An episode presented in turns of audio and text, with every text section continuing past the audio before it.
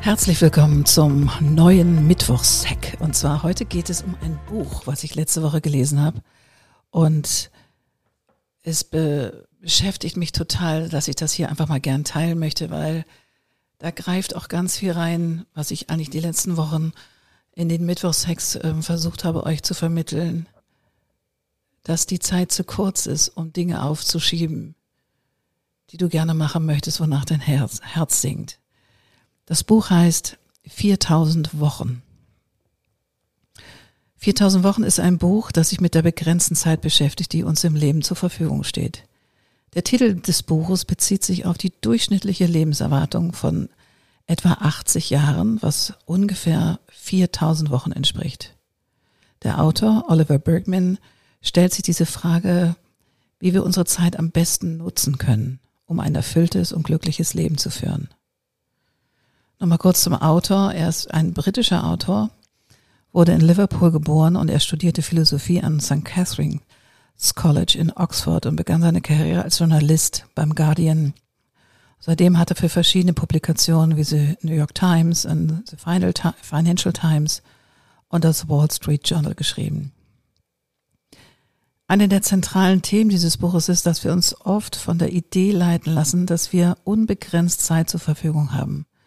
Wir planen unser Leben bis ins kleinste Detail und versuchen möglichst viel in kürzester Zeit zu erreichen. Und dies führt jedoch oft dazu, dass wir uns gestresst und überfordert fühlen und unser Leben weniger erfüllend ist, als es sein könnte. Bergman plädiert dafür, uns bewusst zu machen, dass unsere Zeit auf der Erde begrenzt ist und unser Leben entsprechend, dementsprechend zu gestalten. Sobald die Zeit eine Ressource ist, die man nutzen kann, verspürt man den äußeren und inneren Zwang, sie gut zu nutzen und tadelt sich selbst, wenn man meint, sie vergeudet zu haben. Wenn man sich zu vielen Anforderungen gegenüber sieht, geht man leicht davon aus, dass das die einzige Antwort darin besteht, bestehen muss, die Zeit besser zu nutzen, indem man effizienter wird und sich mehr anstrengt oder länger arbeitet. Als wäre man eine Maschine, anstatt sich zu fragen, ob die Anforderungen selbst vielleicht unangemessen sind. Das ist ein, ein Zitat aus dem Buch, was ich extrem relevant finde. Eine weitere These des Autors ist, dass wir uns oft von dem Gedanken leiten lassen, immer produktiver sein zu müssen, um erfolgreich zu sein. Wir sind ständig beschäftigt und haben das Gefühl, etwas tun zu müssen, um unsere Ziele zu erreichen. Borgman argumentiert jedoch, dass es wichtig ist, dass wir uns auch Zeit nehmen für Dinge, die uns Freude bereiten und uns mit anderen Menschen zu verbinden. Denn nur so können wir ein erfülltes Leben führen. Weil niemand fragt, wenn du irgendwann in die Kiste gehüpft bist,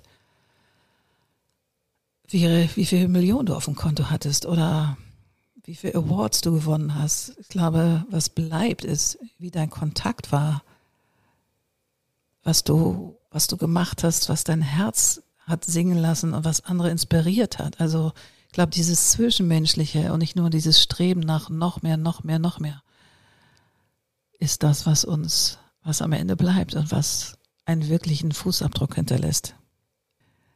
Ein weiteres Thema, das Bergman anspricht, ist die Bedeutung von Langsamkeit und Nichtstun. Oh, I love it. Wir leben in einer Kultur der Beschleunigung und Effizienz, in der wir ständig unter Zeitdruck stehen. Bergman ermutigt uns jedoch, uns von diesem Gedanken zu lösen und auch die Vorteile der Langsamkeit zu erkennen. Denn indem wir uns erlauben, uns zu entspannen und zu reflektieren, können wir uns besser auf unsere Ziele konzentrieren und unser Leben auf eine Weise gestalten, die uns wirklich erfüllt. Ein weiteres Quote aus dem Buch ist, das Problem bei dem Versuch, die Zeit zu beherrschen, besteht darin, dass man am Ende von der Zeit beherrscht wird. Herrlich.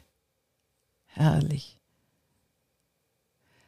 Und noch ein weiterer Quote, weil ich den so spannend finde. Es gibt keinen Grund zu glauben, dass man jemals das Gefühl haben wird, alles im Griff zu haben. Oder Zeit für alles zu haben, was wichtig ist.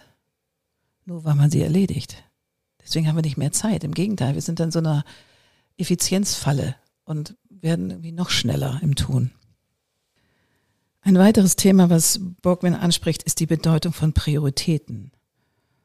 Oft haben wir das Gefühl, dass wir zu wenig Zeit haben, um alles zu tun, was wir tun möchten.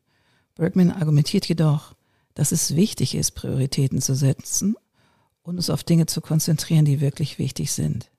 Denn nur so können wir unsere begrenzte Zeit auf dieser Erde wirklich am besten nutzen.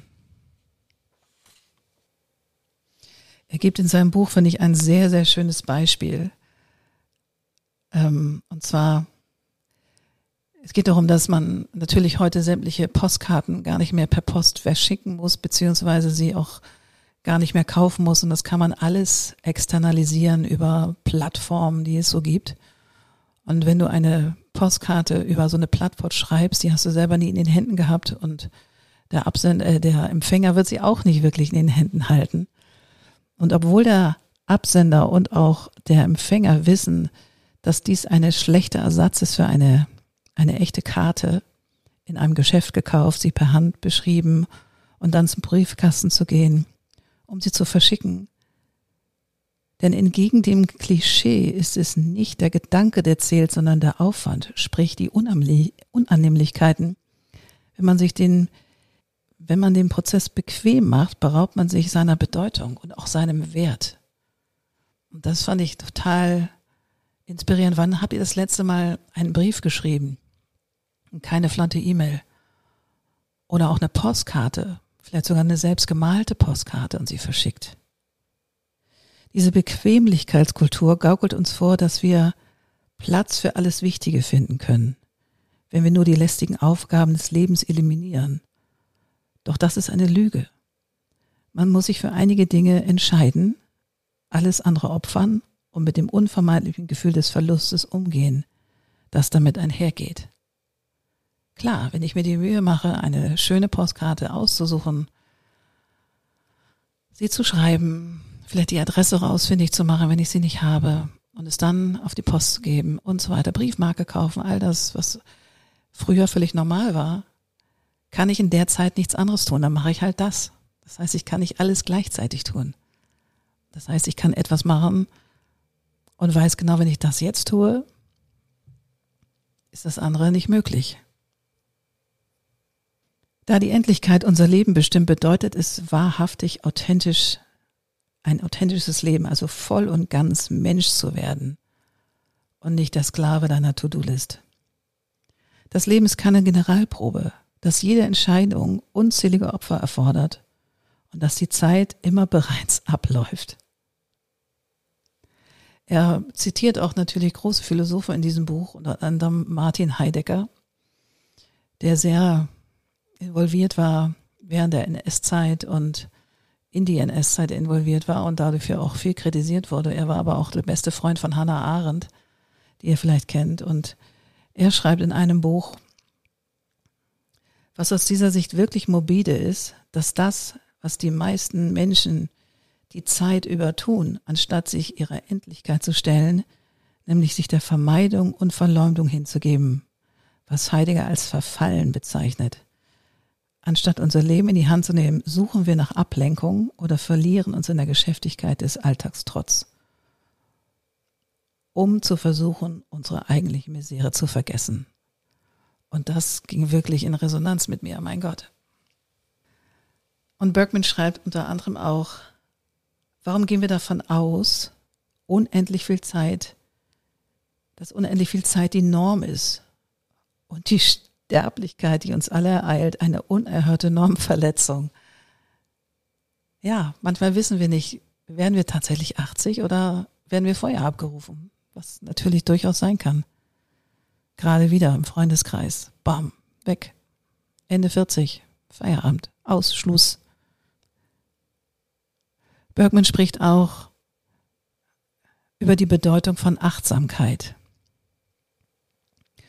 Und wir sollten uns bewusst sein, dass wir unsere Zeit verbringen, Auswirkungen, die sie auf unser Leben hat, indem wir unsere Zeit nehmen, um uns auf das Hier und Jetzt zu konzentrieren. Klingt wie eine Blase, die wir dann schon tausendmal gehört haben, aber können wir unser Leben wirklich bewusster gestalten und unsere begrenzte Zeit auf der Erde sinnvoll nutzen. Und das ein sehr positiven Quote in diesem, in diesem Buch. Möglicherweise ist es nicht so, dass man um einen unbegrenzten Vorrat an Zeit betrogen wurde. Vielleicht ist es einfach unbegreiflich, ein unbegreifliches Wunder, dass einem überhaupt Zeit gewährt wurde. Und ich glaube, wenn man so einen Perspektivwechsel mal zulässt gedanklich, also wir haben kein Recht sozusagen hier zu sein, sondern es ist ein Wunder, dass wir es sind und dass wir diese Zeit haben auf dieser Erde und selbstwirksam sein dürfen. Das ist eine andere Art. Es ist nicht so, so ein Besitzstand. Ich bin jetzt hier und das ist in Ordnung und ich bin die Beste, sondern nein, es ist ein Wunder, dass wir hier sein dürfen. Und möglichst lange und möglichst gesund. Mit den richtigen Menschen. Und ein Artikel oder beziehungsweise ein, ein Chapter in diesem Buch ist die Kunst der kreativen Vernachlässigung. Da ging mein Herz natürlich sehr auf. Grundsatz Nummer eins lautet, dass man, wenn es um Zeit geht, zuerst sich selber bezahlen sollte. Diesen Satz hat er von der Comicautorin Jessica und Kreativtrainerin Jessica Abel geklaut. Und das fand ich ziemlich cool. Also, dass du sozusagen me first, dass ich das, was ich wirklich erreichen möchte im Leben, für mich erstmal tue, um es dann zu teilen mit anderen. Das zweite Prinzip lautet oder besteht darin, die Zahl der laufenden Projekte zu begrenzen. Das heißt einfach mal zu gucken, was ist wirklich, wirklich relevant? Und ist das wirklich wichtig? Und ist es die Bedeutung, die ich dem gebe oder ist es gar nicht so wichtig? Und das dritte Prinzip besteht darin, die Verlockung der mittleren Priorität zu widerstehen. Wie die Schriftstellerin Elizabeth Gilbert anmerkte, könnte man nun meinen, es geht lediglich darum, gewisse lästige Dinge beherzt abzulehnen, die man von vornherein nicht nutzen wollte. Tatsächlich aber, so erklärt sie, ist es viel schwieriger als das. Man muss lernen, zu Dingen, die man tun möchte, Nein zu sagen, in dem Bewusstsein, dass man nur ein Leben hat. Und das fand ich interessant, weil wenn du meinetwegen eine Malerin werden möchtest oder du möchtest ein Buch schreiben, kriegst aber eine Einladung von besten Freunden, vielleicht zu einer Hochzeit und so weiter, dann entscheidest du dich für dein Buch und gegen etwas Schönes, was auch toll wäre. Aber du tust es nicht, weil deine Priorität Nummer eins ist, das Buch zu schreiben. Und das ist manchmal wirklich schwierig. Man versucht dann alles reinzuquetschen und sagen, oh nee, okay, dann mache ich eine Nachtschicht, dann mache ich dies, das, das, um das noch zu tun. Und ich glaube, das ist etwas, was uns dann wirklich in so einen Dauerstress bringt. Und der mittleren Priorität, also Dinge, die du eigentlich gerne tust, dann trotzdem bewusst nicht zu machen, weil das andere Buch oder was auch immer es ist in deinem Leben hat eine höhere ja, Brisanz und Priorität. Ein weiteres Thema, das Bergman anspricht, ist die Bedeutung von Veränderung. Wir sollten uns bewusst sein, dass wir unsere Zeit auf der Erde, dass die einfach begrenzt ist und dementsprechend auf uns auf Veränderung einstellen. Wir sollten nicht davor scheuen, uns das, Le das unser Leben zu verändern und neue Dinge auszuprobieren, um unsere begrenzte Zeit auf dieser Erde bestmöglich zu nutzen. Ach, und dann geht es nochmal um ein, ein wahnsinnig tolles Kapitel, da geht es um Perfektion und Lähmung. Und das ist eigentlich mit das Schönste und damit beende ich auch diesen, diesen Mittwochshack, der ein bisschen länger geworden ist, aber ich fand ihn so wahnsinnig äh, interessant und inspirierend, dass ich das gerne teilen möchte. Wenn man etwas vor sich herschiebt, weil man befürchtet, nicht gut genug zu sein, kann man sich wirklich entspannen. Denn gemessen an den makellosen Maßstäben deiner eigenen Vorstellungskraft kann man es nicht gut genug machen. Also kann man auch gleich damit anfangen. Fand ich hilarious, weil tatsächlich in unserer Vorstellung sind wir die perfekten Speaker, die perfekten Maler, die perfekten, keine Ahnung, Social Media Guys oder der perfekte Host für einen Power Club und so weiter und so weiter. In unserer Vorstellung sind wir makellos. Aber die Realität zeigt uns, wir werden das nie erreichen, weil wir sind Menschen und wir machen Fehler und es kommt Bits und Bytes dazwischen. Und damit möchte ich halt diesen Mittwochsack beenden und euch sehr ans Herz legen, dieses Buch zu lesen. 4000 Wochen. Ich habe davon kein Credit oder irgendwas. Es hat mich nur so beschäftigt, dass ich das gerne mit euch teilen möchte. Also ihr werdet nie die perfekten Maler sein oder whatever, weil wir Menschen sind und weil wir nicht fehlerlos sind und weil wir nicht makellos sind. Und das soll eigentlich die Hauptaussage dieses Mittwochsex sein. Fangt einfach an. Fangt einfach an und schlagt eure eigenen Perfektion, die ihr im Kopf habt, ein Schnippchen. Es wird immer Leute geben, die besser, toller, größer, schöner, was auch immer, erfolgreicher sind. Aber mach das, wonach dein Herz sich sehnt und wo dein Herz zum Singen kommt. Alles Liebe. Habt einen wundervollen Mittwoch. Wir hören uns. Auf ganz bald. Und wie nochmal der kleine Claimer zum Schluss, wenn du das Gefühl hast, in deinem Leben gerade an so einer Sackgasse zu stehen, komm ins Coaching, schreib mir eine E-Mail, du findest alles in den Show Notes und dann sehen und hören wir uns ganz bald. Alles Liebe, bis dann.